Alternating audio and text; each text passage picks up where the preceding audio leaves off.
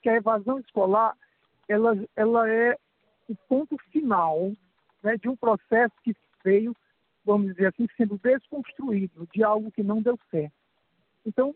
nós, os pais podem notar, de certa forma, que esse isolamento né, ele causa uma, uma certa tristeza, e esse, essa tristeza também né, leva a, essa, a essa, esse desânimo, que é a palavra que você usou, que ela vem em segundo lugar. Porque a tristeza a que eu me refiro realmente ela, ela, ela acontece no nosso coração, vamos dizer assim, na vida do adolescente, ela acontece a partir da ausência dessas manifestações sociais, de convívio, de afeto, de relacionamento,